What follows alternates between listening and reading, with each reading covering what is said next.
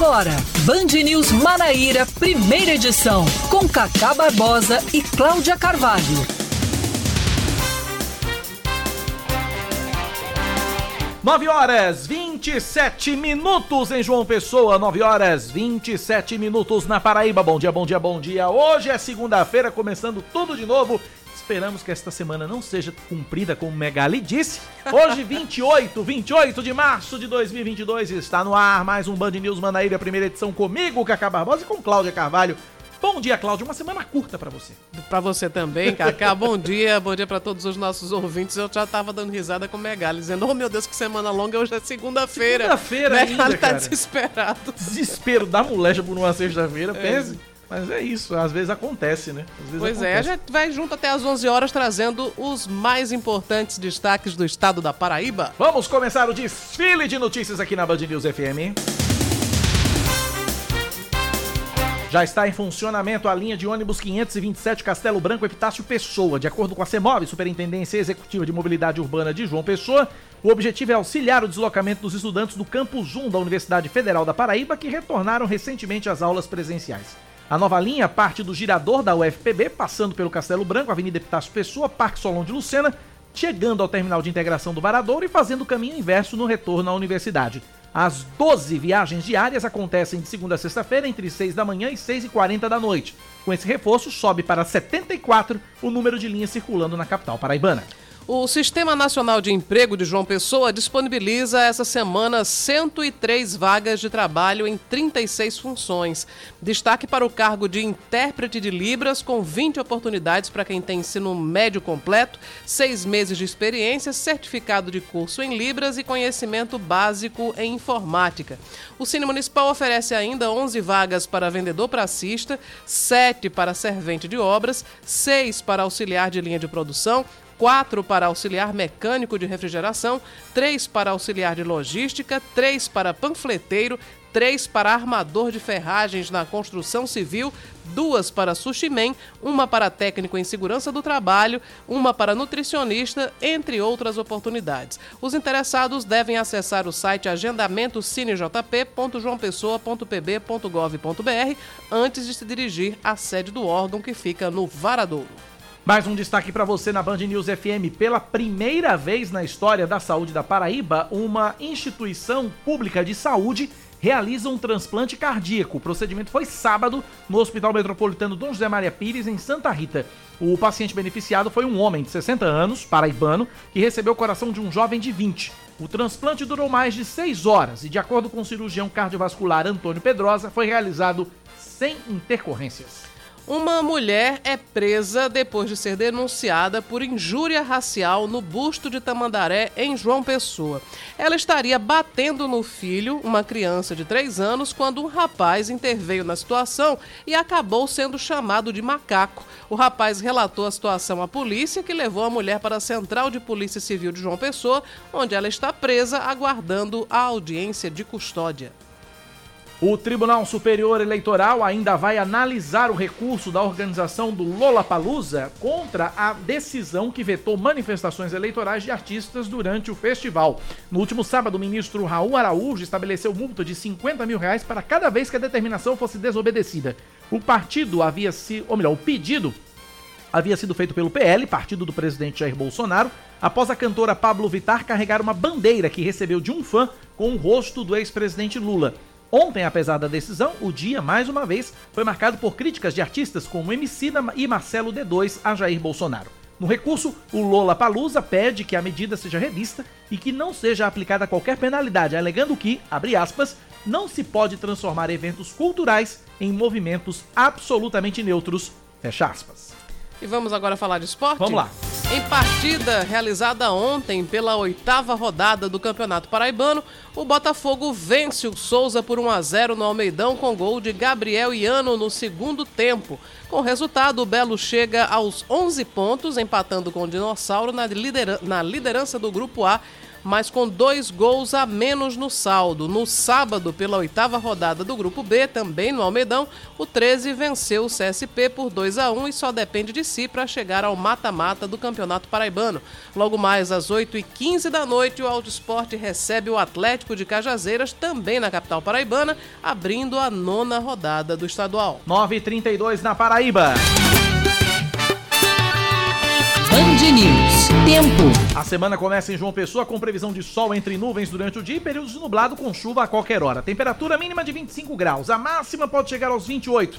Agora na capital paraibana, termômetros marcam 29 graus, Cláudia. Na Rainha da Borborema, segunda-feira também deve ser de sol entre nuvens durante o dia e períodos de nublado com chuva a qualquer hora. A mínima é de 21, a máxima pode chegar aos 29 graus e nesse momento em Campina Grande a temperatura é de 26 graus. 9h32.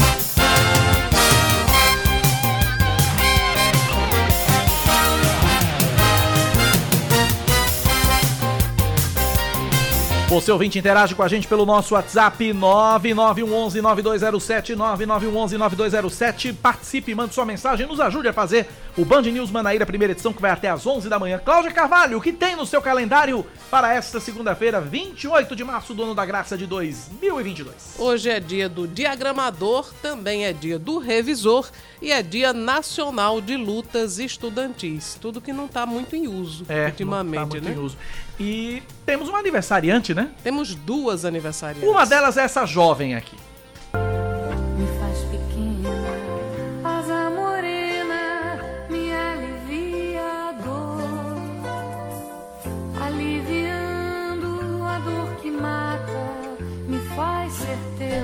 Pois é, Zizi Posse. Zizi Posse hoje está aniversariando, ela está fazendo 66 anos, Cacá Caramba, Barbosa. o tempo voa, viu? Bastante. Tempo Numa voa. asa morena, né? Masa Morena. Continua jovial. Sim. Continua E jovial. cantando muito. Cantando muito. Quem também canta muito e tá fazendo aniversário, só que a idade é menos, né? É Lady Gaga, cantora, compositora, dançarina, produtora e atriz americana, 36 anos no dia de hoje. Parabéns então a Zizi Posse e parabéns à Lady Gaga que nos ouvem pelo aplicativo Claro. Band Rádios. Sim, a exemplo do que faz a rainha Elizabeth. Exatamente. Elas foram influenciadas pela rainha por sua Com majestade. certeza, porque, enfim, a rainha é uma influência mundial. É influência mundial. A rainha mandou o link do aplicativo. Ó, Baixa esse aplicativo aqui que tem dois meninos lá em João Pessoa, na Paraíba, que são bons danados. Principalmente quando eles começam na hora, porque É. ela fica lá no reloginho. Fica né? lá no reloginho, exatamente. Agora eles desligam quando a gente começa a falar bobagem, como é o que a gente tá fazendo agora. Então vamos falar sério, vamos trazer informações para os nossos ouvintes, porque a gente fala de chuva, muita chuva neste fim de semana. João Pessoa, Campina Grande também. Campina Grande teve muita água. Ontem eu estive, Cláudia, em Campina Grande, passei o fim de semana em Campina Grande. Era, um, por, vol- era por volta, eu tava voltando, tava saindo da casa de minha mãe, indo pra rodoviária, umas quatro e meia, até postei nos meus stories, muita chuva mesmo no bairro do Catolé, tava indo pra rodoviária, tinha muita água realmente. Agora, até ontem à noite, mais de 30 solicitações eh, por falta de alagamento, por, questão de alagamento e falta de estrutura foram feitas de diversas partes do município, bairros da Liberdade, Jardim Tavares, Novo Horizonte e Conjunto Ronaldo Cunha Lima. Inclusive ontem eu vi também no Instagram o prefeito Bruno Cunha Limas eh, fazendo lives no Instagram dele de diversos bairros e falando da situação das chuvas. Eu tô na linha com o Ruiter Sansão, ele é coordenador de Defesa Civil de Campina Grande. Ruiter, bom dia pra você, seja bem-vindo à Rádio Band News FM. Bom dia, Cacá. Bom dia, Cláudia. Bom dia, amigos do. Jornal Band News. Estamos à disposição. Eu sou, eu Já sou testemunha, Ruiter. agradecimentos. Ruiter, eu Já, sou já te testemunha. agradeço pelo espaço por a gente poder falar das ações de defesa civil. E se você permitir, Cacá, além Deixa eu só lhe perguntar pra relato- gente começar, Ruiter. Deixa eu só começar pra- lhe perguntar. Sou testemunha, teve muita tá ouvindo? água ontem. Teve muita água ontem. Eu tô te ouvindo, eu queria que você me ouvisse rapidinho, porque eu tenho uma pergunta pra você antes da gente começar. É, teve muita chuva ontem, fui testemunha dessa chuva. Já temos o volume, quanto de água choveu em Campina Grande nas últimas 24 horas, Ruiter? Olha, de acordo com o CEMADEM, acumulados ultrapassam 100 milímetros na região de Campina Grande, no município, 100 milímetros. Isso, chuvas acumuladas. Nenhuma família desabrigada, né? Nós tivemos cinco desalojados, são aquelas famílias que nós retiramos do imóvel e depois que as águas fluem com tranquilidade, elas retornam. É, desabamento no sábado, parcial de um prédio na feira central. A previsão de mais chuvas e o sistema de defesa civil, o sistema municipal, ele está de prontidão e aqui em Campina Grande atende pelo 99 e o Corpo de Bombeiros, que também integra a Defesa Civil, atende pelo 193.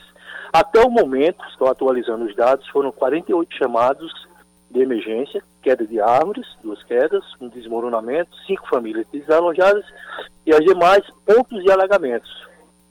Ô, ô Ruiter, é, esse volume de 100 milímetros, isso é, é, é, equivale a quanto em relação ao que, é, ao que era esperado para todo o mês de março?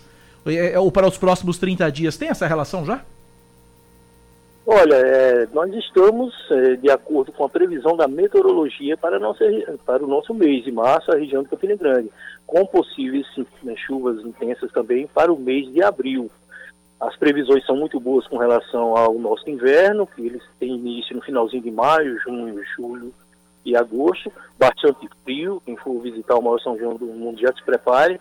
Ocorrências com estruturas de desabamento, principalmente muros e marquises, a tendência é o solo já saturado, encharcado, a tendência é que aquelas estruturas mais frágeis comecem a desabar ou desmoronar. Por isso, o Sistema de Defesa Civil disponibiliza o telefone emergencial 199, onde tem engenheiros, e a população pode e deve solicitar uma avaliação de risco, recebendo um relatório com todas as recomendações de segurança e, se for o caso de urgência, a Defesa Civil já atua no momento geralmente com muros, com marquises ou com árvores.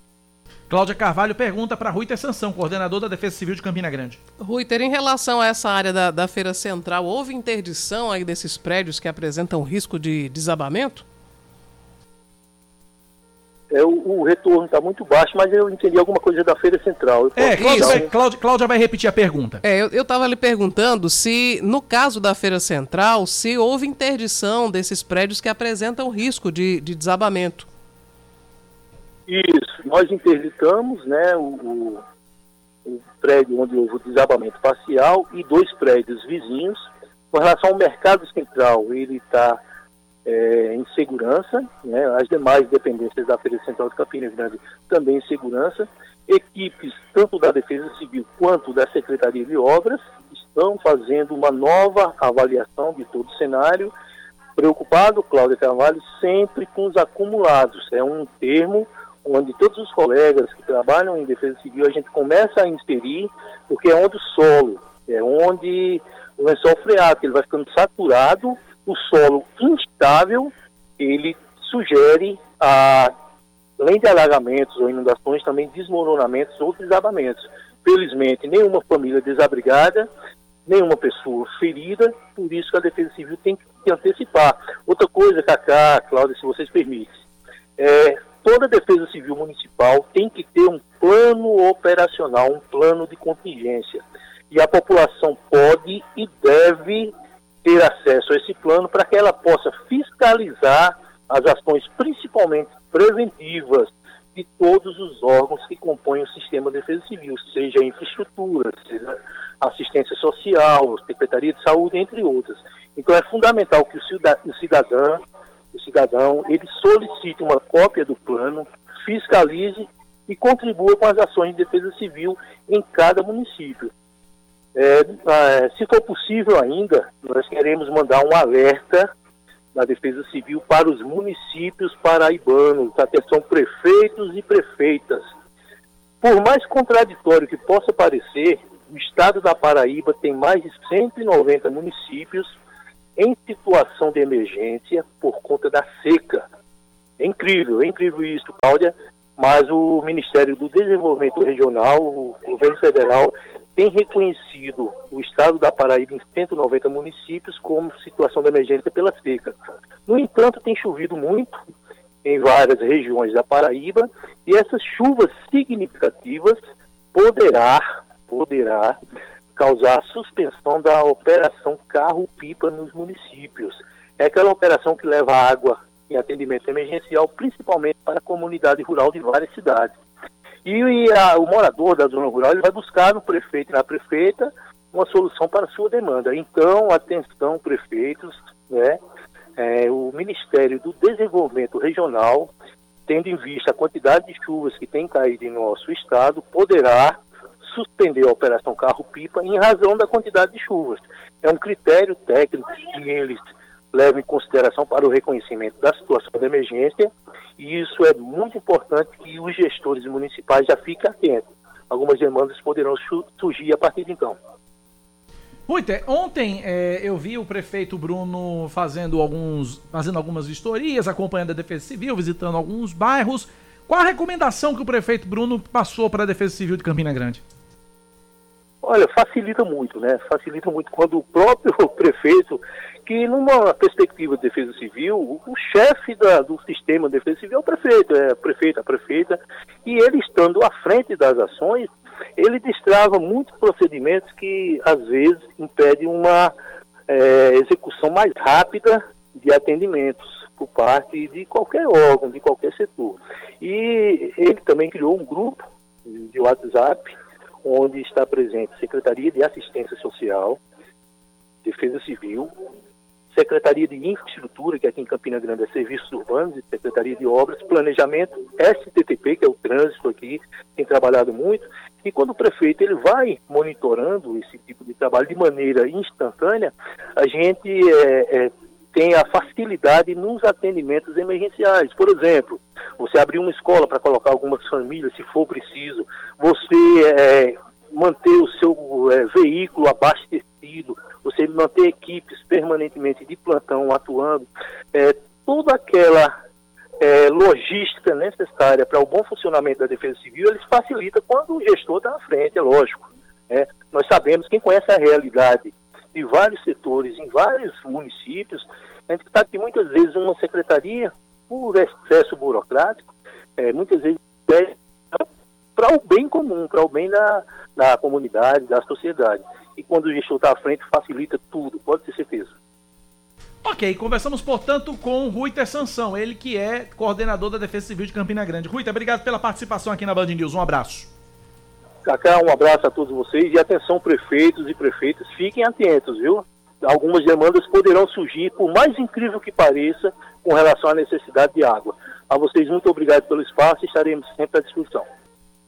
Um abraço, obrigado pela participação aqui na Rádio Band News FM, coordenador da Defesa Civil de João Pessoa, de Campina Grande, Rui Sanção, muita chuva realmente, 100 milímetros no acumulado em Campina Grande. Muita água realmente. Ontem eu vi que foi muita chuva mesmo. Eu vi as imagens e, enfim, tem...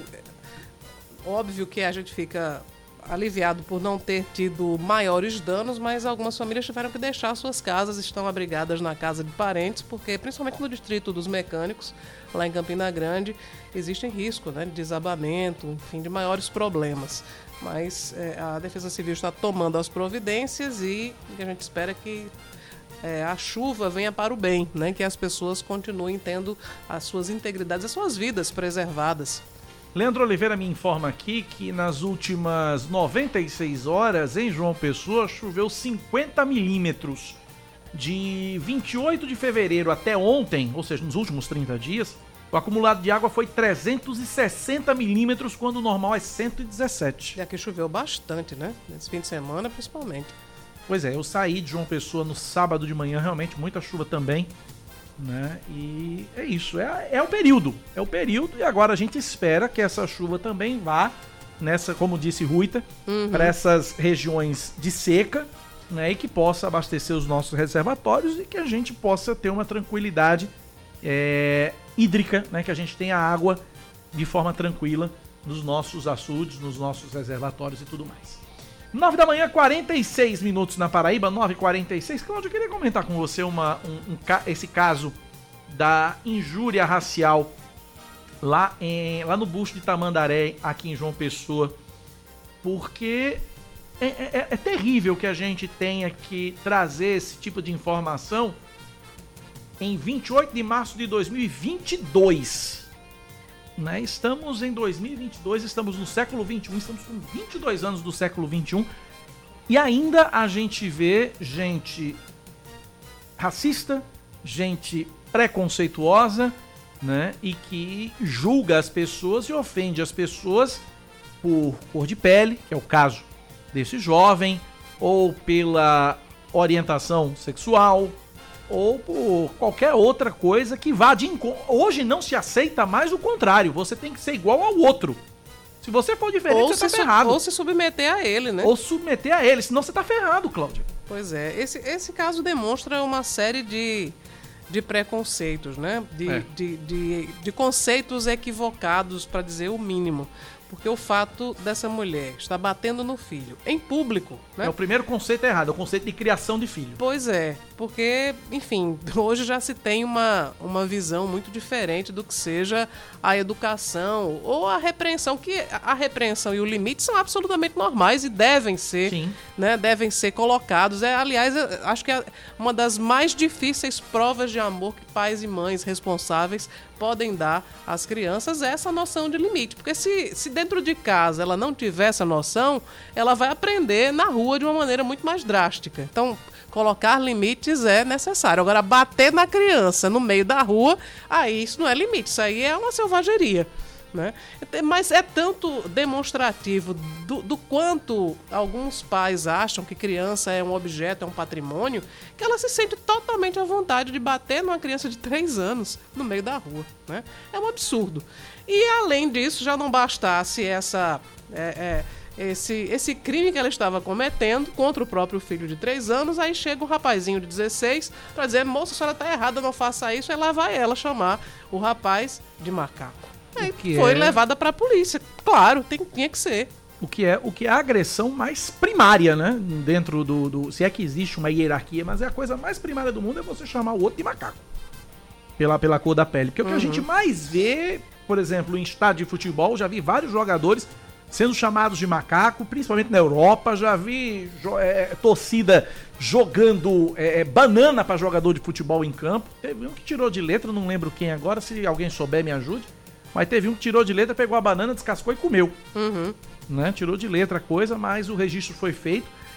Enfim, é terrível. E a gente vê isso quase que todo dia. Quase que todo dia É a gente vê. Se não aqui na Paraíba, fora, fora do estado ou fora do país, casos de racismo, casos de injúria racial e que não param.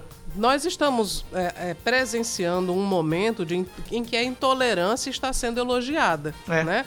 Porque há, há alguns comportamentos extremamente grosseiros contra minorias sociais. E aí eu estou falando de minorias sociais, eu não estou falando de minorias numéricas. Porque se a gente for juntar as minorias sociais, vai ser a maioria da população, que é ou negra, ou é, é, do sexo feminino, ou, ou é, é, enfim, do público LGBT, enfim, se juntar todas as minorias é muita gente, é mais do que a, a maioria da população. Mas infelizmente a ofensa às minorias sociais se tornou, é, é, para uma parte da população, algo elevado, né? Que se sente essa parte da população se sente muito à vontade para ser grosseira, para ser discriminatória, para para ser violenta até.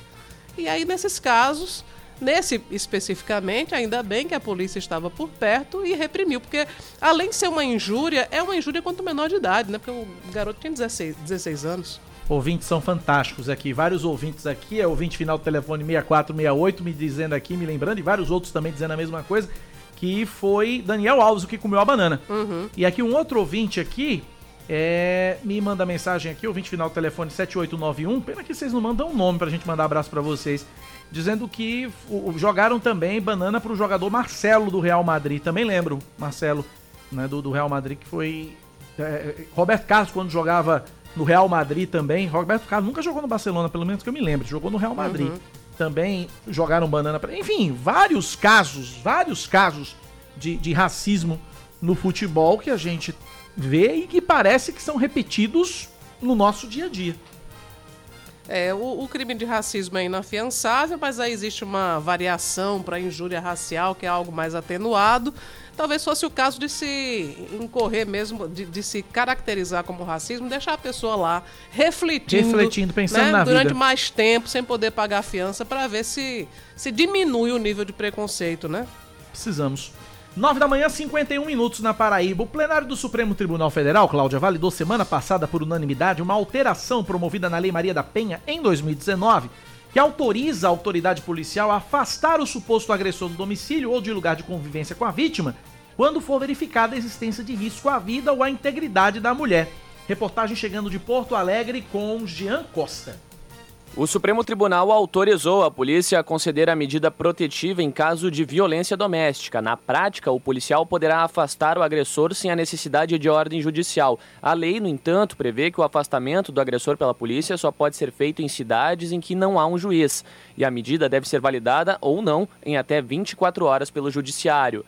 A medida havia sido incluída na Lei Maria da Penha em 2019, mas foi questionada pela Associação dos Magistrados Brasileiros. Agora, o STF decidiu por unanimidade que a regra não é inconstitucional. A advogada Gabriela Souza destaca que outras decisões podem beneficiar a vida das mulheres no Brasil se tomadas com antecedência. Deixa claro que o Brasil precisa cuidar e observar e criar mecanismos ainda mais rápidos para defender as mulheres. O ministro Alexandre de Moraes, relator da ação direta de inconstitucionalidade, destacou que a mudança na Lei Maria da Penha em três anos, a polícia determinou 642 afastamentos. O policial não vai sair concedendo essa medida cautelar a torto e direito porque sabe que em 24 horas vai ser analisado para referendar ou não e pode constituir um abuso de autoridade. De acordo com o Fórum Brasileiro de Segurança Pública, no ano passado, uma mulher foi assassinada a cada sete horas no Brasil.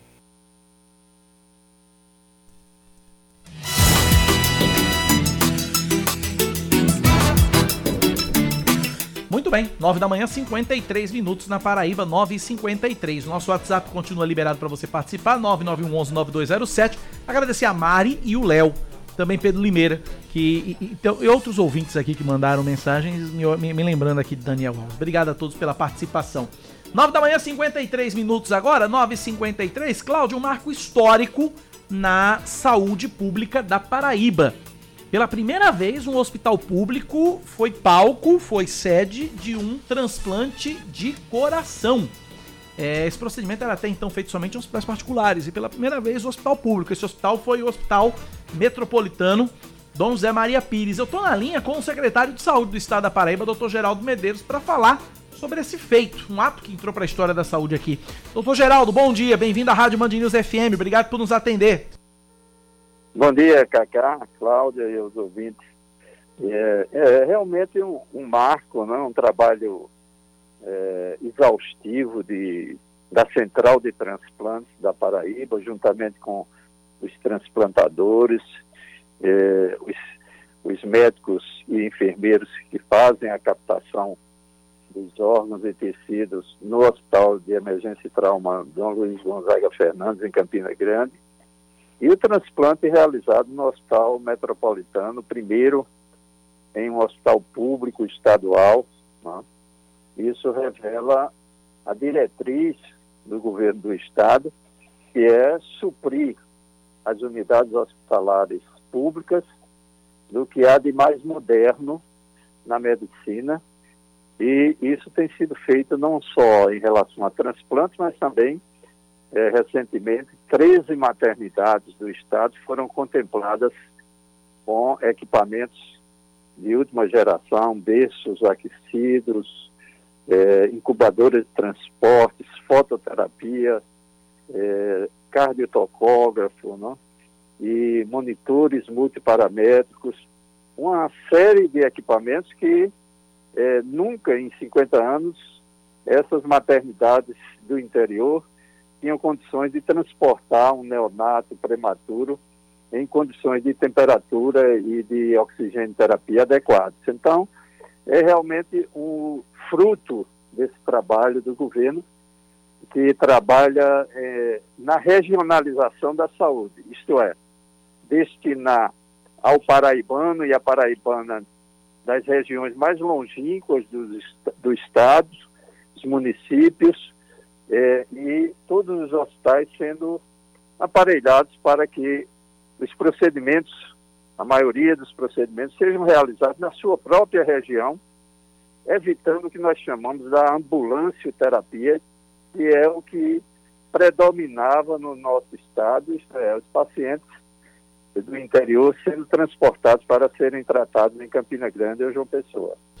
Só respondeu parcialmente até a minha próxima pergunta, é, que seria como foi. A gente, porque a gente sabe que um, um, um, procedimento dessa natureza, um transplante, sobretudo um transplante cardíaco, talvez seja o procedimento mais complicado, mais complexo a ser, a ser realizado. E a gente sabe que isso não foi da noite para o dia. O senhor respondeu parcialmente quando falou dos investimentos que o Estado fez em equipamentos, no aparelhamento dos hospitais.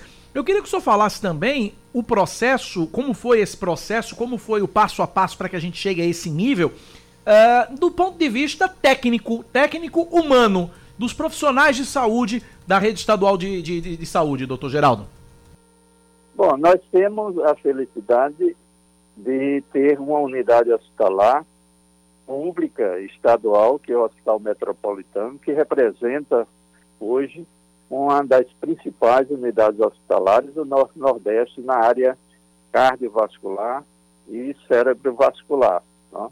Além da infraestrutura física, a, a PB Saúde é, incorporou este hospital recentemente, né, com uma nova dinâmica de gestão, é, os servidores estão sendo admitidos recentemente e é, a tendência é que nós tenhamos uma maior produtividade com a gestão da PB Saúde, com um maior número de cirurgias cardíacas, um maior número de cirurgias é, cerebrovasculares e endovasculares, no sentido justamente de suprir essa dificuldade que é, o cidadão ou a cidadã tem quando tem um infarto ou um AVC a ser é, regulado para o Hospital Metropolitano. Foi essa é, a diretriz da PB Saúde, que trará uma maior agilidade e um aumento na produtividade dos procedimentos. Né? E, em relação aos recursos humanos, que são essenciais, né? nós temos aí é, cirurgiões cardíacos, de alto nível e neurocirurgiões, além de um corpo de enfermagem, de técnicos de enfermagem, nutricionistas, né, psicólogos, fisioterapeutas. Então, é a equipe multiprofissional que propicia a este hospital ser hoje um hospital de ponta e pouquíssimos estados do país dispõem de uma unidade hospitalar como o Hospital Metropolitano. Cláudia Carvalho. Bom dia, doutor Geraldo Medeiros. Eu queria saber agora da parte política. Nós já estamos nos aproximando do prazo final para desincompatibilização e o senhor vai realmente concorrer a uma vaga para a Câmara Federal? Quando é que o senhor deixa a Secretaria de Saúde? Bom, nós estaremos esta semana conversando com o governador para definir eh, esse, esse posicionamento. Né? É claro que isso depende do projeto político do governador e brevemente estaremos definindo essa posição. Mas, mas, o próprio governador já confirmou que, que, o senhor deixa o cargo, então já, já está definido. É, faltam apenas ah, uma, um encontro final para a gente decidir é, esse problema. Seu desejo pessoal, qual é, secretário, politicamente falando?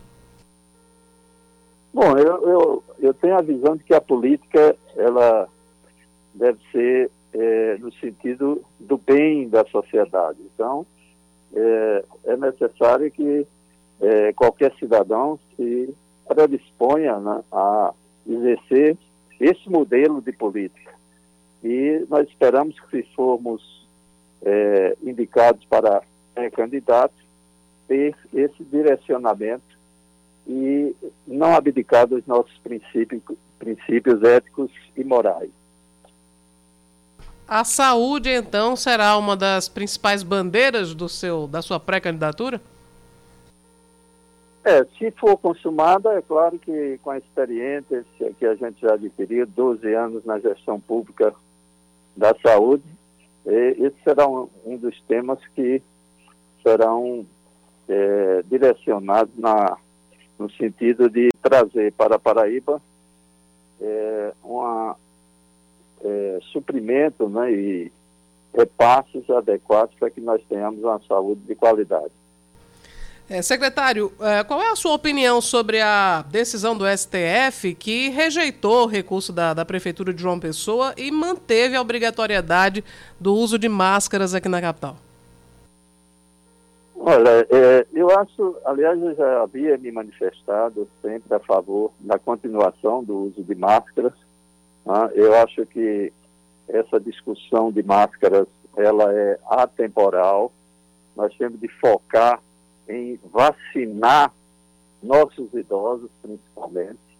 Uh, existem aí mais de um milhão de pessoas que não receberam a dose de reforço e, em função disso, é este o foco. Né?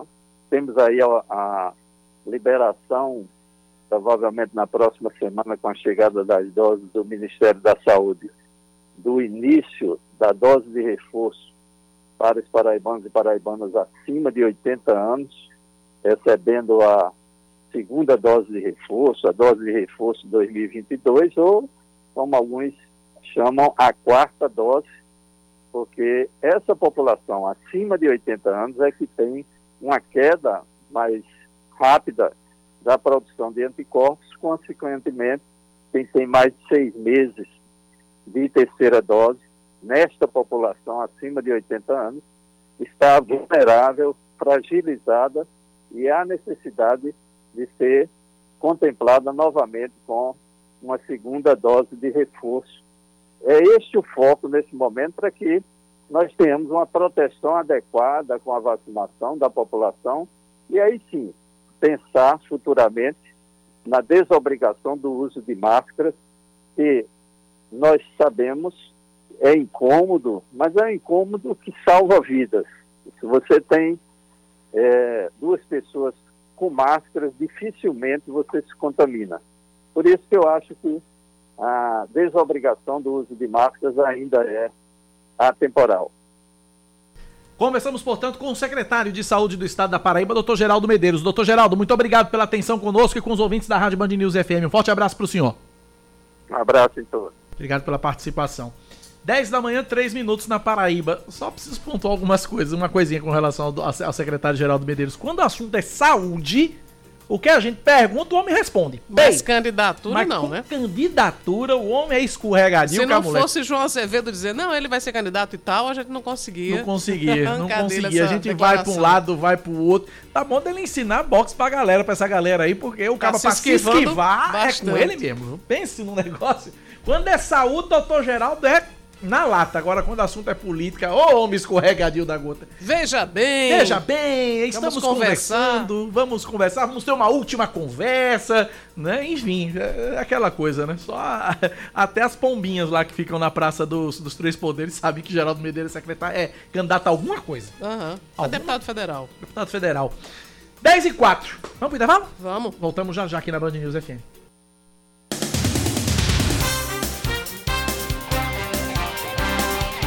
10 horas e 7 minutos. Nós estamos de volta com o Band News Manaíra, primeira edição.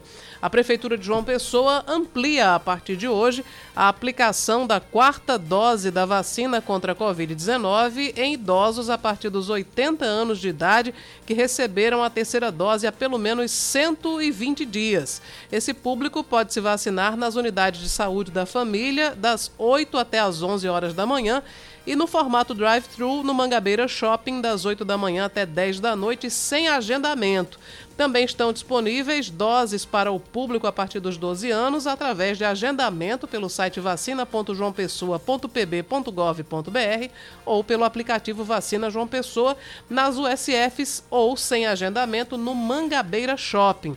As crianças de 5 a 11 anos têm postos de vacinação exclusivos no Centro Municipal de Imunização e também nas policlínicas municipais de Mandacaru, Cristo, Mangabeira e das Praias, das 8 da manhã até 4 da tarde, sem agendamento. Além disso, a criançada também pode se vacinar hoje em um circo que foi montado no Parque da Lagoa, das 2 às 5 e meia da tarde, e quem receber o imunizante vai poder assistir um espetáculo circense às 6 horas da tarde. O médico Rômulo Gouveia Filho se filia ao PSB e vai concorrer a uma vaga na Câmara Federal em outubro filho do deputado federal Rômulo Gouveia, falecido em 2018, e da secretária executiva de articulação política do governo do estado, Eva Gouveia, ele assinou sábado a ficha de filiação à legenda do governador João Azevedo e se tornou o oitavo nome já confirmado pelo partido para preencher as 13 vagas que vão disputar as eleições para deputado federal. Rômulo Gouveia Filho tem 25 anos, é médico, economista e pós-graduado em gestão de saúde pelo Hospital Albert Einstein, em São Paulo, e iniciou a vida pública nos movimentos estudantis, tendo também acompanhado os pais nas atividades políticas em Campina Grande. Apesar da ida de Rômulo Gouveia Filho para os quadros do PSB, a secretária Eva Gouveia segue no PSD, partido que ajudou a fundar na Paraíba e por onde vai concorrer a uma vaga na Assembleia Legislativa. Outro que migrou para o Partido Socialista Brasileiro foi o deputado estadual João Gonçalves, que estava no Podemos. Com a chegada do parlamentar, a legenda volta a ter oito representantes na Assembleia da Paraíba. Além de João, foram filiados recentemente Júnior Araújo, Tião Gomes e Rafaela Camaraense, que é suplente e ocupa atualmente a vaga do deputado estadual Chió, da Rede Sustentabilidade. Continuam no PSB Buba Germano, Poliana Dutra, Ervásio Bezerra e o pré-candidato a deputado federal, Ricardo Barbosa. Um cabo da Polícia Militar da Paraíba é preso no município de Mauriti, interior do Ceará, por importunação sexual. O caso aconteceu na última sexta-feira em um mercadinho. Imagens de câmeras de segurança do estabelecimento registraram o momento em que o policial a paisana, que não teve o nome divulgado, encostou a parte íntima dele em uma jovem de 17 anos que fazia compras. 19 anos. 19 anos, é, 19, exatamente. Eu falei 17, não foi, mas é 19. Sem se desculpar ou tomar qualquer outra atitude, ele foi embora do estabelecimento, mas foi preso em frente a uma agência bancária e levado para a delegacia do município cearense de Brejo Santo. Uma nova denúncia aponta que pastores envolvidos na liberação de verbas do Ministério da Educação distribuíam bíblias com fotografias do ministro Milton Ribeiro em um evento organizado por um prefeito no Pará.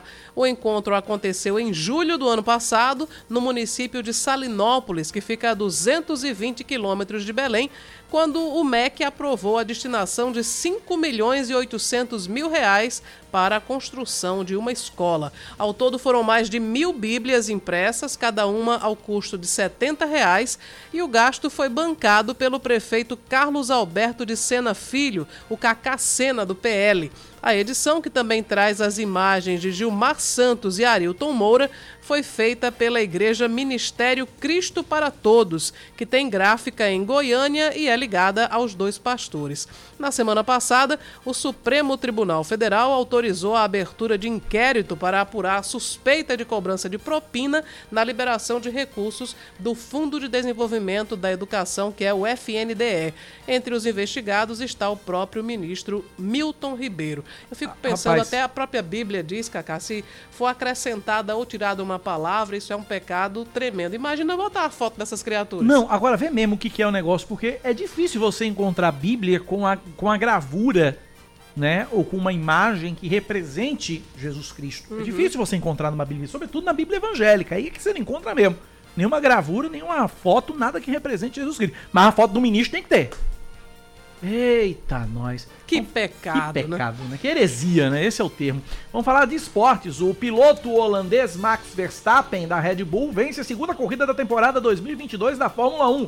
Quem traz o destaque é Luiz Fernando Ramos. O Grande Prêmio da Arábia Saudita teve um final emocionante. A vitória ficou com o holandês Max Verstappen da equipe Red Bull. Ele teve um grande duelo com Charles Leclerc da Ferrari nas voltas finais. Assumiu a liderança a quatro passagens do fim e conseguiu se defender dos ataques do seu adversário até a bandeira quadriculada. Depois, comemorou muito com a equipe pelo rádio, lembrando também que esses foram seus primeiros pontos no ano. Ele havia abandonado no Grande Prêmio do Bahrein e consegue uma recuperação já com uma vitória na etapa seguinte. Nice. That was good. That was good. Okay, 2022 has started. Wow, that was close. Wow. Unbelievable. Well done, Max. Great, great job. Well done to Max. That was nice. Para Leclerc, o segundo lugar e o ponto extra pela melhor volta ajudaram a que ele aumente a sua vantagem no Mundial de Pilotos. Carlos Sainz da Ferrari completou o pódio na terceira colocação. O Grande Prêmio da Arábia Saudita teve ainda Sérgio Pérez da Red Bull em quarto, George Russell da Mercedes ficou em quinto, Esteban Ocon da equipe Alpine foi o sexto, Lando Norris da McLaren ficou em sétimo, Pierre Gasly da AlphaTauri ficou em oitavo, Kevin Magnussen da equipe Haas foi o nono colocado e Lewis Hamilton da Mercedes completou os dez primeiros. O Mundial de Fórmula 1 segue daqui a duas semanas. A terceira etapa é o Grande Prêmio da Austrália no circuito de Albert Park. Enquanto isso, Lewis Hamilton num carro terrível, ainda Ele estava até co- constrangido de comentar o desempenho do carro, né? Pois é, não, ele, ele ficou em décimo, aí ele até brincou em tom de piada com a equipe. Vem cá, tem pontuação pra quem chega em décimo. Situação terrível. O problema ali não é. O problema do Hamilton, inclusive, muita gente já fala: ah, acabou o tempo do Hamilton. Calma. O problema é o carro, não é o piloto. Hamilton é um piloto extraordinário. Não é à toa que o cara ganhou sete vezes o Mundial de Fórmula 1. A questão é o carro. A Mercedes ainda não encontrou o seu caminho na temporada. Porque aí realmente o que a gente quer ver é a disputa Hamilton e Verstappen, que foi no ano passado emocionante. Mas como ainda falta corrida pra caramba, ontem foi só a segunda, muita coisa há de acontecer e os duelos é, lendários e épicos entre Hamilton e Verstappen hão de acontecer nessa temporada, eu tenho certeza disso. 10 da manhã, 14 minutos na Paraíba, 10 e 14, vamos a Brasília. Fernanda Martinelli está lá e um, acompanhou o ato de filiação de novos aliados ao presidente Jair Bolsonaro, ao PL, o novo partido do presidente. Isso para fortalecer a base eleitoral para o pleito desse ano. É você, Fernanda Martinelli. Bom dia. Oi, Cacá, bom dia a você, Cláudia, bom início de semana para todo mundo. É mesmo, esse evento que aconteceu ontem aqui em Brasília, no Centro de Convenções, acabou sendo modificado porque inicialmente seria o lançamento da pré-candidatura de Jair Bolsonaro à reeleição para o Palácio do Planalto. Mas algumas alterações foram feitas por causa da lei eleitoral. Aí foi detectado pela assessoria do presidente da República que fazer o lançamento da pré-candidatura nesse momento poderia ferir a lei eleitoral e ser configurado como campanha antecipada. Então mudaram todo o ato do evento para uma filiação de novos nomes ao Partido Liberal. O evento contou com a participação de ministros, de políticos do partido, do presidente Valdemar Costa Neto, e apesar de não ser oficialmente o lançamento da pré-candidatura, nas entrelinhas, o tom do discurso, tanto de Bolsonaro quanto de Valdemar Costa Neto, foi realmente de uma pré-candidatura. Há uma série de alterações que estão sendo feitas em relação ao lançamento dessas pré-candidaturas, justamente por causa dessa questão da desobediência à lei eleitoral. Então, Bolsonaro mudou, alterou o evento de ontem para um evento de filiações, ainda vai definir uma data para o lançamento da sua pré-candidatura oficialmente, e o mesmo acontece com o ex-presidente Luiz Inácio Lula da Silva, do PT. O lançamento da pré-candidatura dele estava marcado para o dia 31 de abril, mas agora a assessoria dele já pensa em mudar para outra data, e essa data seria o dia 13 de maio, que teria a alusão da abolição da escravatura, da libertação, e essa é uma das bandeiras com as quais o PT trabalha. Então já se estuda essa possibilidade para o lançamento acontecer no dia 13 de maio, mais próximo do processo eleitoral, para não ter nenhum perigo de configurar como crime eleitoral. Em meio a toda essa polêmica, Sérgio Moro ainda aguarda para saber como será o lançamento da sua pré-candidatura e também existe uma possibilidade em relação à escolha dos vices.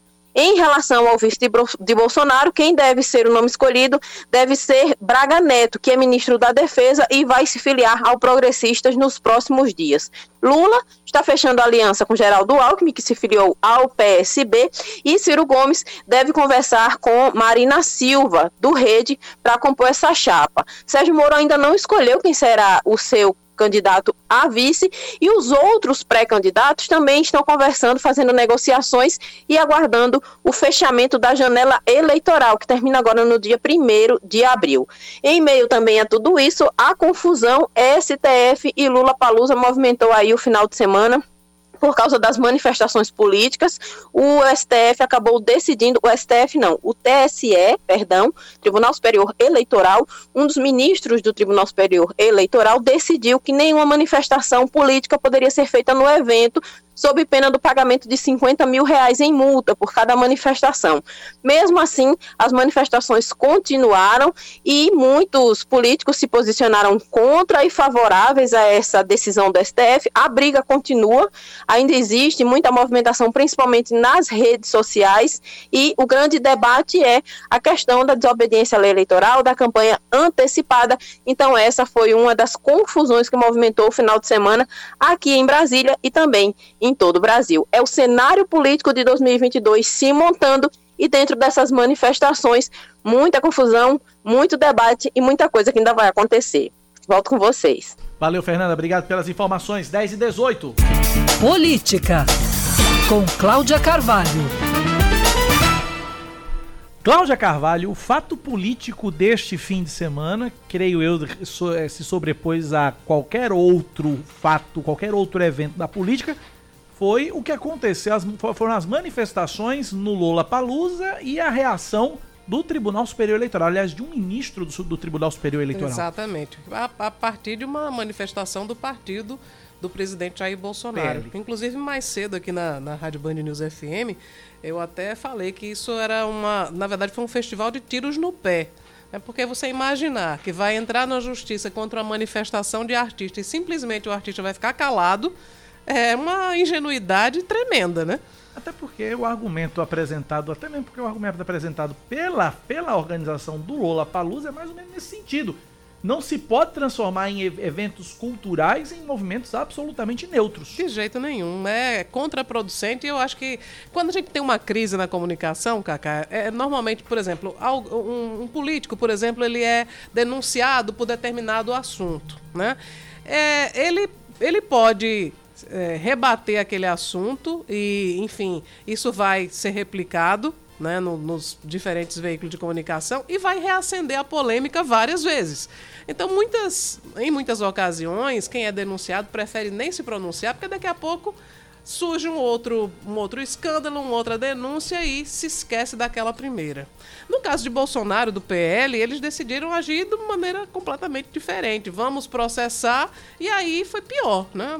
A minha leitura é A essa. emenda saiu pior que o soneto. Porque o que começou com Pablo Vittar e Marina Diamonds, aí foi, se espalhou para um monte de outros shows, ganhou as redes sociais e virou uma mega onda de protestos contra Jair Bolsonaro. Bom, o Lola Palusa estava começando para, enfim, talvez alguém não tenha tomado conhecimento da confusão, mas começou essa confusão porque Pablo Vittar, no show dela, eh, fez o sinal do L de Lula, né? Aham. E também exibiu uma, uma bandeira com a, a foto do ex-presidente Lula, que é, é pré-candidato à presidência novamente nesse ano. E também a cantora britânica Marina Diamonds, ela xingou o presidente Bolsonaro e xingou também Vladimir Putin por causa da, da guerra na Ucrânia. E aí o PL não gostou, partido do presidente Jair Bolsonaro, foi ao, ao TSE no sábado e ainda no sábado o ministro Raul Araújo atendeu eh, esse pedido feito pelo PL, proibindo as manifestações políticas nas apresentações do festival Lola Palusa. Antes até dos artistas se pronunciarem, é claro que os artistas não gostaram e viram essa decisão do ministro Raul Araújo como uma forma de censura, nas redes sociais já tinham surgido memes, Cacá, porque Lola Palusa, o que foi que fizeram? Obviamente, transformaram não, nos memes em Lula Palusa. E fizeram uma foto do presidente, do ex-presidente Lula, com os óculos, tipo os óculos de, de Elton John, e pronto. Aí, enfim, esse foi um dos memes que circulou, a exaustão. Depois disso, né, alguns outros artistas que ainda iriam se apresentar passaram a tomar as dores de Pablo e de Marina, e, por exemplo, Emicida, eh, Detonautas, João, Silva. Fresno, eh, Fresno botou um fora Bolsonaro no telão do palco principal, um negócio gigantesco. Pois é, enfim, eu, eu acredito que o PL acabou fazendo uma emenda muito pior do que o soneto, porque é uma medida, uma decisão profundamente antipática, não apenas para os artistas, mas para a população em geral, que não simpatiza com uma, uma forma de tolher opinião. E de forma geral, aí a gente teve também, nesse fim de semana, para ser ainda mais irônico, o presidente Jair Bolsonaro e Fernanda Martinelli trouxe essa informação há pouco, ele queria transformar o, o ato do PL em um lançamento de pré-candidatura, o que, pela legislação eleitoral, não deveria acontecer nesse momento, né? Então, como é que você vai à justiça para evitar que um artista se manifeste contra ou a favor de determinado político e você, enquanto detentor de um cargo público, você vai fazer um lançamento fora de época da sua própria candidatura? E o TSE, a gente precisa dizer isso, o TSE, o TRE, a Justiça Eleitoral de uma maneira geral, tolera muito esse tipo de atitude por parte dos políticos. Aqui na Paraíba mesmo nós já tivemos o lançamento da pré-candidatura de veneziano Vital do Rego, o apoio do, do PT, Aham. né? E é uma coisa que é tida como normal. Agora, se um artista for dizer não, não voto em fulano ou voto em fulano, é, aí a Justiça Eleitoral vai achar ruim? Quer dizer, não, não faz o mínimo sentido. faz São sentido. coisas absolutamente Até porque, contraditórias. até porque o- o- a, a propaganda eleitoral antecipada, o que, o, o que é, é- o que caracteriza é o vote em mim. É o pedido de voto. É um não- pedido expresso de voto. É, e, e é exatamente isso, é você dizer vote em mim.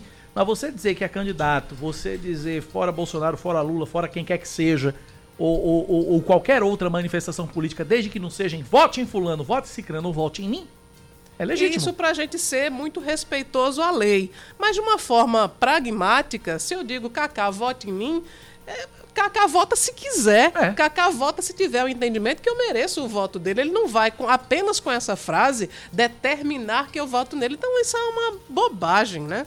A Justiça Eleitoral está perdendo tempo com, com coisas que não tem, não tem tanta importância assim. Vamos falar rapidinho das filiações, Cláudia Carvalho? Filiações aqui na Paraíba, PSB voltando a engordar sua bancada na Assembleia Legislativa com a chegada de João Gonçalves. Conseguiu segurar uma galera boa dentro do Segurou partido. exatamente o pessoal que já estava todo de malas prontas para deixar o partido, achando que o governador estaria em uma outra legenda, mas quando o João voltou, manteve Hervásio, manteve Ricardo Barbosa, manteve Poliana, Buba Germano já iria ficar de toda maneira, e aí conseguiu nesse fim de semana filiar João Gonçalves, levou também Júnior Araújo, fez uma, né, a bancada do PSB ganhou outro corpo, né? Você lembra que Gervásio Maia estava numa dificuldade tremenda para manter, né, o- os, os filiados no PSB, até é, foi articulou a vinda de Sandra Marrocos, que deixou o PT para ser presidente do, do PSB de João Pessoa, e o partido ganhou outros ares, né, com a, a decisão, até certo ponto surpreendente, de João Azevedo de, fi- de voltar para o PSB. Então, o Partido Socialista Brasileiro na Paraíba, que teve uma pujança muito forte nos governos de Ricardo Coutinho, não tem ainda esse, né, essa força toda, mas realmente ganhou um gás com a permanência do governador ah, com a volta do governador João Azevedo, que conseguiu também eh, atrair outros representantes que vão disputar as eleições. Rafaela Camaraense também entrou no partido, vai, dep- vai Tá no disputar. exercício do mandato, né? É, de ela, tá, ela está como deputada estadual atualmente, porque ela é suplente de Chió, mas a pretensão dela é disputar a eleição para deputada federal. Cláudia, de- União Brasil. Ia falar democratas de novo. Pois é, a União Brasil está nesse momento iniciando a solenidade para filiar né, alguns representantes e a gente ainda não tem a, a lista de quem é que está indo para lá, né? Mas também está se, se reforçando aí para as eleições desse ano, mesmo sabendo que o partido deve estar na oposição a João Azevedo, né? 10 e 26 antes de ir pro intervalo, informação de trânsito. Seu caminho. Olha, Samob informa que tem uma fiação derrubada na Avenida Panorâmica, pertinho daquele girador do- da Estação Ciência. O trecho está interditado pela CEMOB no posto federal e o desvio deve ser feito pela Avenida Hilton Souto Maior. Energias acionada, informação da CEMOB. 10 e 27 Cláudio, vamos pro intervalo? Vamos nessa, a gente volta já já com muito mais informações. Você está ouvindo Band News Manaíra, primeira edição. 10 e 29, o Sistema Nacional de Emprego da Paraíba oferece esta semana 271 vagas de trabalho em oito municípios. Dessas, 133 são em João Pessoa, sendo 20 para carpinteiro e outras 20 para pedreiro. Em Santa Rita são 10 para atendente balconista e em Bahia 20 para vendedor pracista. Também há vagas em Campina Grande, Guarabira, Mamanguape, Monteiro e São Bento. O Cine Estadual atende em João Pessoa, na rua Duque de Caxias 305, centro da capital, em frente ao Shopping Terceirão, de segunda a sexta-feira, das 8h30 da manhã às 4h30 da tarde, por ordem de chegada. O ministro Alexandre de Moraes, do Supremo Tribunal Federal, nega agravos impetrados pela defesa da ex-presidente da Federação Paraibana de Futebol, Roselene Gomes, contra decisões do Tribunal de Justiça do Estado da Paraíba e do Superior Tribunal de Justiça. Nos pedidos da defesa, um habeas corpus e a substituição da pena privativa de liberdade por pena restritiva de direito. Na decisão, o ministro do STF analisou que os recursos extraordinários somente vão ser conhecidos e julgados quando essenciais e relevantes às questões constitucionais a serem analisadas. A ex-presidente da FPF teve, em 2019, sentença mantida pelo Tribunal de Justiça da Paraíba de condenação a uma pena de cinco anos de reclusão e 50 dias multa, multa por furto qualificado e concurso de pessoas. De acordo com a denúncia, em maio de 2014, a mando de Rosilene, assessores teriam roubado materiais esportivos no valor de 15 mil reais pertencentes à federação. O governador João Azevedo entrega hoje a nova sede da Companhia de Processamento de Dados da Paraíba. Agora a Codata passa a funcionar no antigo Palácio dos Despachos, no Centro Administrativo Municipal, no bairro, ou melhor, Centro Administrativo Estadual, no bairro de Jaguaribe. O prédio foi totalmente reformado, tendo a estrutura modernizada e adequada para abrigar os diversos setores da companhia. Foram investidos nas obras 2 milhões e 700 mil reais. Três homens suspeitos de roubar carros anunciados para venda na internet são presos pela Polícia Militar em João Pessoa. Numa ação realizada ontem, houve perseguição e troca de tiros entre policiais e suspeitos no bairro dos Estados. De acordo com as investigações, o trio tomava por assalto carros de vítimas que anunciavam os veículos em aplicativos de compra e venda. Os suspeitos entravam em contato com os proprietários e pediam para ver os carros, e quando os encontravam, anunciavam o assalto. A polícia desarticulou a quadrilha no momento em que os bandidos tentavam roubar mais um carro. Eles iniciaram uma fuga, mas durante a perseguição, o carro em que o trio está, estava capotou. Os homens presos seguem na carceragem da Central de Polícia Civil de João Pessoa, aguardando a audiência de custódia. Seguindo com mais um destaque, a mais recente pesquisa feita pelo Datafolha aponta quatro em cada, aponta que 4 em cada 10 brasileiros, ou seja, 40% dos brasileiros, esperam uma piora na economia nos últimos, ou melhor, nos próximos meses. 4 em cada 10 brasileiros. Em dezembro eram 20%, 2 em cada 10, ou seja, dobrou o número de pessoas que veem um futuro menos promissor no país. Outros 27% acreditam que a situação vai melhorar e 29% preveem que vai ficar como está. Para 36% dos entrevistados, o presidente Jair Bolsonaro tem muita responsabilidade pela alta da inflação. Outros 39% afirmam que tem pouca responsabilidade e 21% nenhuma responsabilidade. Destaque do esporte, Cláudia. O paraibano Santos é convocado para a seleção brasileira na partida contra a Bolívia em La Paz. O goleiro do Atlético Paranaense vai substituir o Everton, que sofreu um trauma na mão esquerda durante o treino de ontem na Granja Comari e deve se apresentar hoje. Já classificado para o Mundial do Catar, o time do técnico Tite enfrenta a Bolívia amanhã às 8h30 da noite pela última rodada das eliminatórias. 10 da manhã, mais 33 minutos na Paraíba, 10 e 33 Cláudio, tem uma informação aqui na coluna do jornalista Guilherme Amado, do, jornal, do site Metrópolis, que é o seguinte: o ministro da Educação Milton Ribeiro pode pedir licença uhum. do cargo. Pode se licenciar do cargo. O assunto teria sido discutido neste fim de semana com o presidente Jair Bolsonaro. E em caso, caso se confirme o pedido de licença de Milton Ribeiro, quem deve assumir é o secretário executivo e número 2 na hierarquia do Ministério da Educação, Victor Godoy Veiga, que seria aí o quinto ministro da Educação do Jair Bolsonaro e ficaria até que Milton Ribeiro consiga, ou não, provar a inocência dele. É, o ministro já chegou até a conversar com o presidente Jair Bolsonaro, admitindo né, o pedido de exoneração, mas o que a imprensa noticia é que o presidente não admitiu de maneira alguma a exoneração de Milton Ribeiro. Ele quer que o ministro fique no cargo, mas essa seria uma forma de amenizar né, esse escândalo todo envolvendo os pastores Gilmar e Arilton e o envolvimento, enfim, do ministro, tentar apaziguar a situação no Ministério da Educação. 10h34, as vendas na Páscoa em 2022 devem ser as maiores dos últimos anos. Do Rio de Janeiro, Priscila Xavier. Eu quero um ovo bem grandão para minha Páscoa ficar maravilhosa. A proximidade da data comemorativa mais doce do calendário já movimenta o comércio em todo o país. Segundo o um estudo realizado pelo Facebook, que 92% dos brasileiros pretendem realizar alguma compra para celebrar a data, um aumento de 10% em comparação com o mesmo período do ano passado.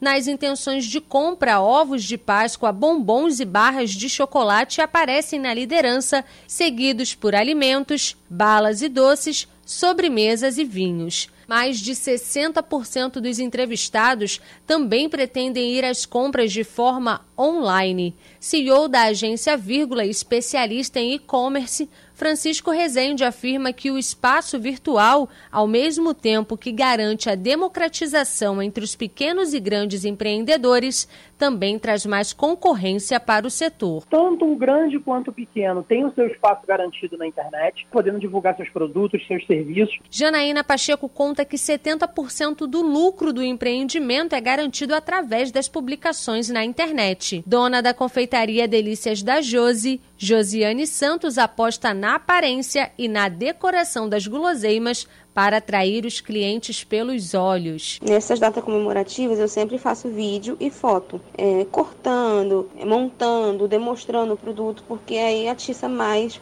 o povo, porque geralmente eles comem primeiro com os olhos. online ou presencial, não importa a forma de comprar. Para muitos consumidores, o importante mesmo, depois de uma pandemia, é aproveitar a Páscoa ao lado dos amigos e da família.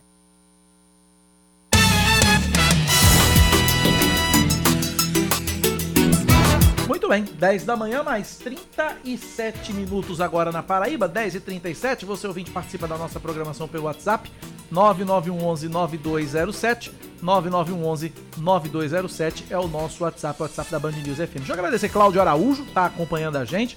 Obrigado, Cláudio. Um abraço para você. Obrigado pela participação, obrigado pela audiência. Também o Esdras Guimarães. Um abraço, Esdras. Obrigado pela participação, obrigado pela audiência. E tem um ouvinte aqui pedindo para que a prefeitura tape um buraco causado por infiltração de água, que inicialmente foi motivada por uma obra de esgotamento sanitário, já problema já sanado pela Cagepa. Só que aí com a chuva o buraco está aumentando. Diz que o protocolo foi aberto no dia 14 de dezembro. É, buraco na rua Manuel Pereira Diniz, 246, no Jardim Cidade Universitária. É o ouvinte Jacinto Dantas mandando pedido aqui, pediu ao pessoal do Rádio Escuta para encaminhar esse buraquinho para ser infra. Inclusive ele manda a foto aqui, se, se o pessoal do Rádio Escuta quiser a foto, a gente manda para você. Obrigado pela participação, obrigado pela audiência. 10h38, Cláudia Carvalho, vamos pro intervalo? E daqui a pouco a gente volta com muito mais informações. É o último bloco do Band News Manaíra que tá chegando já já aqui na Band News aqui. 10h38. Você está ouvindo Band News Manaíra, primeira edição. São 10 horas e 40 minutos Em na Grande ponto. João Pessoa. Britânicos, nós estamos de volta com o Band News Manaíra, primeira edição. E o PROCON estadual realiza de hoje até sexta-feira o 29º mutirão de renegociação de dívidas. O atendimento na sede do órgão, que fica na Avenida Almirante Barroso, 693, no centro de João Pessoa, é de 8 da manhã até 4 e meia da tarde. Esse mutirão é realizado de forma presencial, sem necessidade de agendamento, mas estão sendo entregues senhas com número limitado de atendimentos por dia e que são distribuídas por ordem de chegada. A novidade é uma parceria com o Cine Estadual, onde o consumidor vai ter a oportunidade de sair do PROCON com uma proposta de emprego. Já para quem quer negociar suas dívidas e aproveitar para cuidar da beleza, o Senac está oferecendo hoje, quarta e sexta-feira, serviços estéticos gratuitos, como esmaltação de unhas, corte de cabelo e também massagem relaxante. Me tire da ignorância masculina. Esmaltação de unha é pintar unha? É, pra pintar fazer a unha? Exatamente, é pintar a unha. Por que, que não, não, é bota? pintar. Hã? É pintar as unhas. Por que não botam, né? Pintar as unhas, mas bota o nome esmaltação Porque é mais de bonito. Meu Deus do céu. Como diria Zé Simão na- antigamente, tucanaram o ato de pintar a unha. Meu Deus do céu. A perita da Polícia Civil, Amanda Bezerra, conhecida nas redes sociais como Amanda CSI, se filia hoje ao MDB. Ela que também é professora e palestrante, possui quase 300 mil seguidores no Instagram e 129 mil inscritos no YouTube, onde dá dicas sobre concursos da Polícia Civil e comenta notícias da área criminal ao público. A perita deve disputar uma vaga na Câmara Federal na eleição de outubro.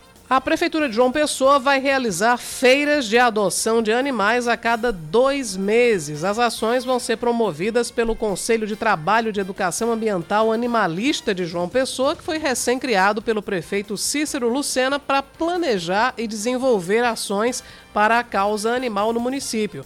O primeiro evento está marcado para o dia 7 de maio, será no Parque Paraíba e vai acontecer das 3 da tarde até as 6 da noite. Mais um destaque para você aqui na Band News FM. Um incêndio de grandes proporções atinge várias casas no bairro de Cruz das Armas, próximo ao mercado público. De acordo com o Corpo de Bombeiros, os moradores acumulavam material inflamável, o que dificulta a identificação das causas do incêndio. O fogo teria começado na casa de um homem que mora sozinho e se espalhou por outros imóveis. Dois carros e uma motocicleta foram atingidos pelo fogo. Os bombeiros informaram que nenhuma pessoa foi ferida. Bom, a gente segue com mais um destaque aqui no Band News Manaíra, primeira edição, e no ritmo do coração leva o prêmio de melhor filme no Oscar 2022. É a primeira conquista de uma plataforma de streaming, a Apple TV. No entanto, o destaque da noite foi um tapa dado por Will Smith no comediante Chris Rock, que apresentava o prêmio de melhor documentário e fez uma piada sobre a mulher do ator. Jada Pinkett Smith tem a cabeça raspada por causa de uma doença que provoca a queda de cabelo. Will Smith ganhou o prêmio de melhor ator por King Richard e no discurso pediu desculpas à academia pela confusão. Em nota, o Departamento de Polícia de Los Angeles disse que Chris Rock optou por não abrir um boletim de ocorrência, mas se colocou à disposição do comediante caso ele mude de ideia. Já a academia não disse se pretende tomar medidas para punir Will Smith, como tomar a estatueta do ator, por exemplo, se limitando apenas a, depois do encerramento da cerimônia de premiação, afirmar no Twitter que não tolera qualquer forma de violência. Daqui a pouco a gente comenta esse assunto uhum. aqui na Band News FM. São Paulo e Palmeiras vão disputar a final do Paulistão. Os detalhes com a Aline Panelli. O São Paulo chega à final do Campeonato Paulista pela terceira vez em quatro anos. No estádio do Morumbi, o tricolor venceu o Corinthians por 2 a 1 com gols de Wellington e Alisson. Jô diminuiu para o Alvinegro no fim do confronto depois de roubar a bola de Jandrei. O São Paulo mantém o tabu de não perder para o adversário em quase cinco anos no Morumbi. O público, aliás, foi recorde do campeonato e do clube desde o retorno da torcida: 53.924 presentes. Agora, na final, o tricolor reencontrará o Palmeiras, que foi o adversário da final de 2021, vencida pelo São Paulo. Esportes, com Ellison Silva. Na tarde de domingo, confronto direto pela primeira posição da Grupo A do Campeonato Paraibano, o Souza enfrentou o Botafogo da Paraíba em João Pessoa, no estádio Almeidão, e acabou sendo derrotado por 1 a 0, placar que colocou o Belo empatado na liderança, mais atrás do Dinossauro do Sertão, nos critérios de desempate, embolando toda a disputa no Grupo A desse torneio. Isso porque a primeira colocação de cada chave da vaga direta nas semifinais do Campeonato Paraibano. Quem ficar em segundo e em terceiro lugar vai ter que disputar um mata-mata em jogo, em jogo único para que sejam definidos os dois outros semifinalistas da competição. No sábado, o 13 acabou vencendo o CSP em João Pessoa por 2 a 1 em uma partida que era de vida ou morte para o Galo da Borborema. Isso porque se tivesse perdido para o Tigre da capital, iria ser eliminado da competição. Ia ter mais um jogo ainda a fazer contra o Esporte Lagoa Seca, mas já sem chances de classificação. Mas agora o Galo da Borborema está muito próximo aí de, de conseguir uma vaga na próxima fase do Campeonato Paraibano, mas também já sabendo que terá uma missão difícil na, no mata-mata, valendo uma vaga na semifinal. Isso porque Botafogo, Souza e São Paulo Cristal disputam as vagas na próxima fase pelo outro grupo. O primeiro colocado vai direto para as semifinais, mas os outros dois que têm times tecnicamente e em elenco melhores do que o Galo da Borborema são vão vai encarar o time de Campina Grande aí na próxima fase, o que vai dificultar a busca do Alvinegro de Campina Grande por uma vaga na final, que é a única oportunidade que ele tem de garantir um calendário mais recheado para a próxima temporada. Esse ano, por conta do desempenho ruim do ano passado, o 13 só tem o Campeonato Paraibano em seu calendário. Na última sexta-feira também tivemos um jogo no estádio Amigão em Campina Grande, o Campinense venceu por 5 a 0 o Esporte Lagoa Seca, chegou a 16 pontos, abriu 6 de vantagem para o Nacional de Patos e está a um empate de conseguir matematicamente a vaga direta nas semifinais da competição. A Raposa começou a temporada muito mal na Copa do Nordeste, foi eliminada antes mesmo do fim da fase de grupos, mas no Campeonato Paraibano segue muito bem e vai em busca do bicampeonato. Essas são as informações do Campeonato Paraibano que também já tem rodada nesse meio de semana.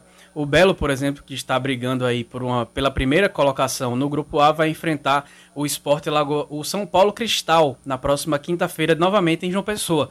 E no fim de semana tem novo confronto direto com o Souza pela primeira colocação do Grupo A, dessa vez no estádio Marizão, lá na cidade de Sorriso.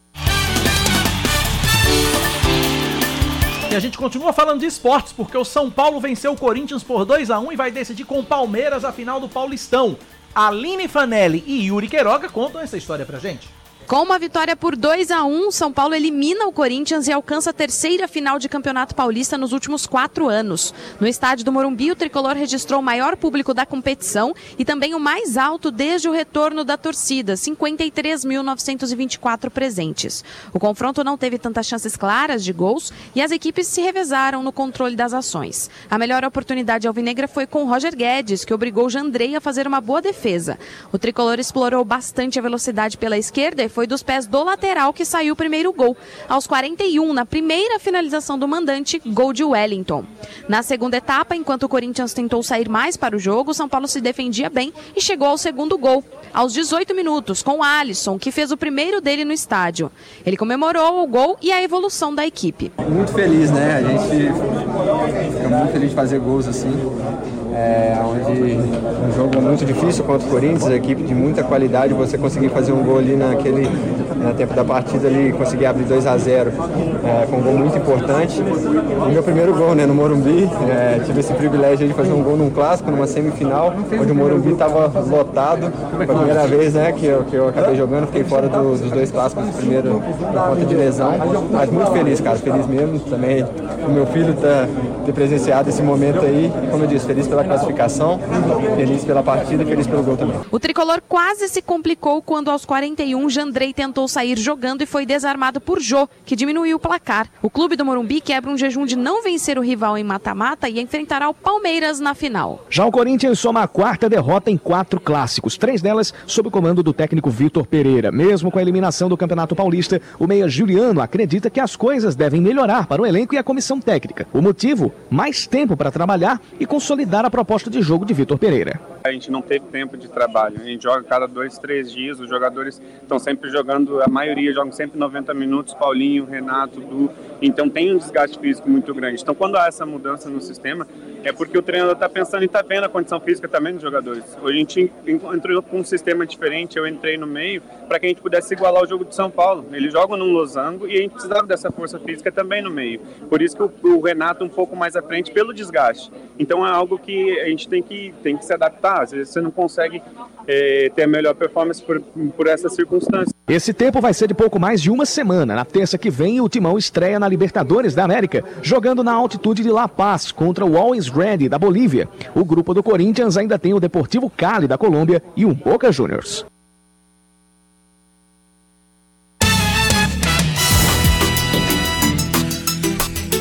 10 da manhã, 50 minutos, vai virar para 10 e 51. Nosso WhatsApp 9911-9207 é o WhatsApp, 9911-9207. Ouvinte aqui manda mensagem pra gente, trazendo informação que a gente trouxe lá no começo do programa, que Sim. hoje tem Auto Esporte Atlético Cajazeiras, 8 e 15 da noite no Almeidão. Trouxemos a informação um pouco mais cedo, tá bom, Arthur? Obrigado pela audiência. 10 e 52 Cláudia Carvalho. E o soco de Will Smith em Chris Rock? Pois é, eu me surpreendi com a reação, mas entendo que Chris Rock fez uma piada, não foi infame como Não, as minhas, foi, né? não, foi pior foi. do que isso. Foi de né? péssimo gosto. Foi, de péssimo gosto. Porque você fazer uma piada com uma doença de outra pessoa é complicadíssimo, né? Uma A, falta a de esposa de, respeito. a esposa de Will Smith sofre de alopécia, que é uma Isso. doença que faz com que ela perca os cabelos indefinidamente, uma doença autoimune.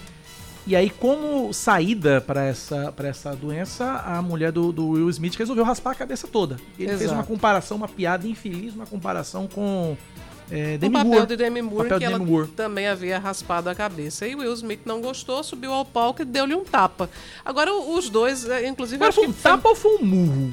É, eu, eu achei que tinha sido um, um murro, mas todos os, os veículos de comunicação estão tratando como um tapa. Eu acabei sendo Maria vai com as outras Uma e estou mãozada. reproduzindo. Ele deu um... Deu uma mãozada lá. No... Bateu no cara lá, de alguma, É. de alguma maneira, ou foi um murro ou foi um tapa. O fato é que Chris Rock apanhou. O que me surpreendeu, Kaká, quer dizer, tudo me surpreendeu, mas também isso é que depois do tapa, Chris Rock continua falando e. Como se nada tivesse acontecido. É, enfim, tentando tirar onda da situação. A, a rede de televisão ABC, que estava transmitindo cortou o áudio, né? Ele volta É porque o áudio o, Will Smith fala depois. uma série de palavrões depois, né? É, exatamente. A gente não, não consegue identificar, até porque o Will Smith estava de costas, a gente não, não teria como saber o que diabo foi que ele disse. Até porque a, a, a televisão também cortou né, esse áudio. Mas foi uma piada terrível, sem graça e, e- e ofensiva.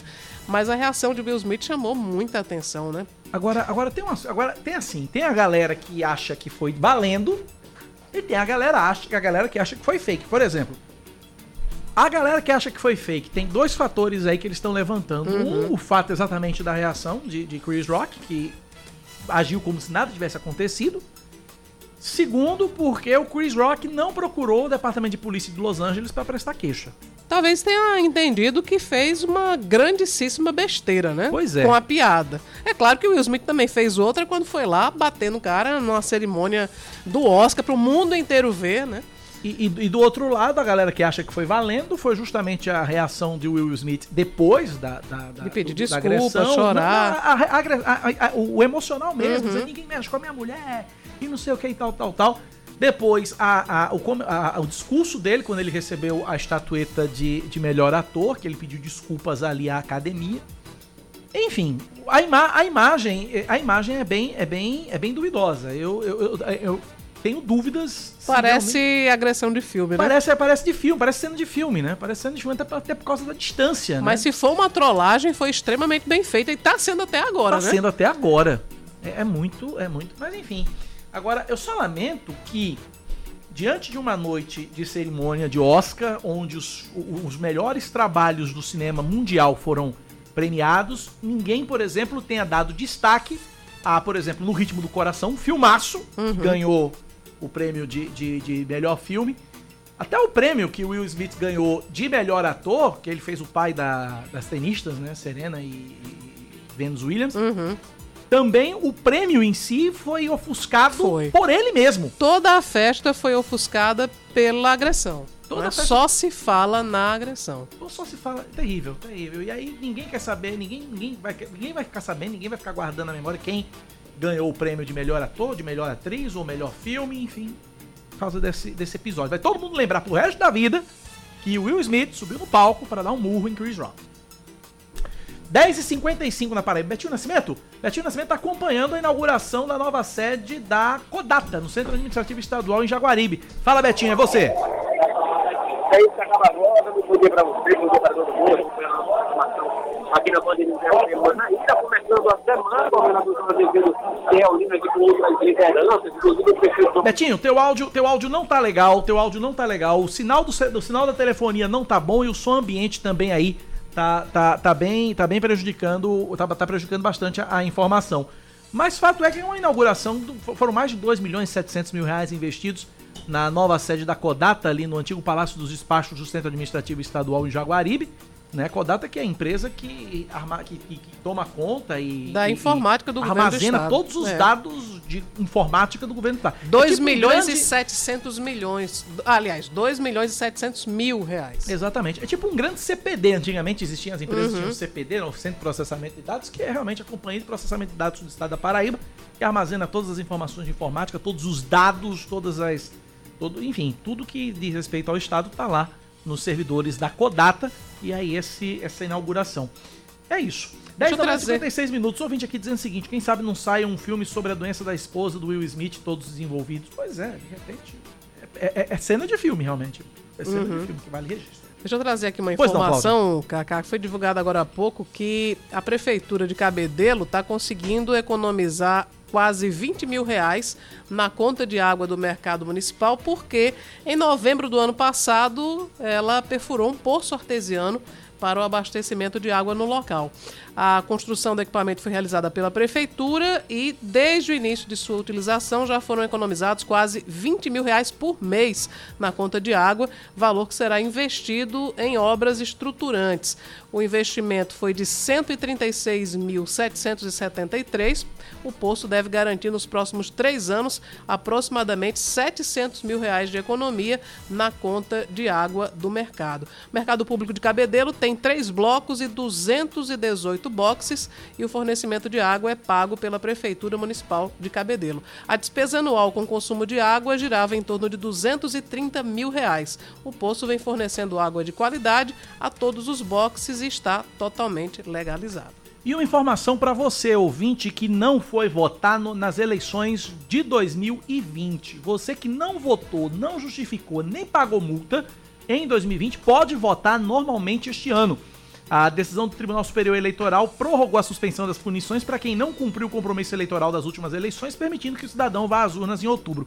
A norma foi aprovada de forma unânime pelo plenário da Corte, presidido pelo ministro Edson Fachin, pensando nas muitas faltas que aconteceram em 2020 por causa da pandemia, já que ainda não tinha vacina para a Covid-19. Com isso, o eleitor que não votou nem justificou nas últimas eleições pode emitir o certificado de quitação eleitoral, desde que não tenha débitos de eleições mais antigas. Ou seja, a, anistia é somente para primeiro e segundo turno de 2020.